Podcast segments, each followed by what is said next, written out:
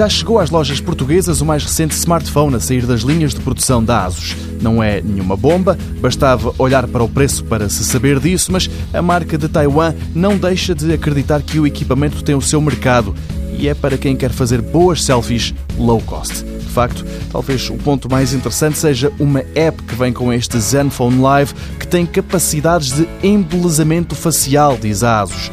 Uma aplicação que consegue pôr pessoas bonitas, não só nas fotos, mas até nos diretos das redes sociais.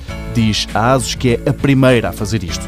Em termos das características que mais interessam para as fotos, o telefone vem com as duas habituais câmaras. A principal é de 13 megapixels e conta com uma abertura focal de 2.0. Já a das selfies tem um sensor de 5 megapixels e para capturar aquilo que a ASUS diz serem selfies mais nítidas e claras, o sensor tem pixels extra largos, capazes de melhorar a sensibilidade à luz em até 200%.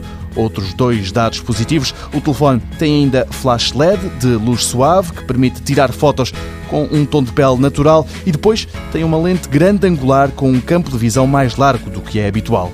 Para além disto, nada mais de especial. Um ecrã de 5 polegadas, um processador de 4 núcleos, 32 GB de espaço interno, armazenamento que pode ser alargado via cartão de memória.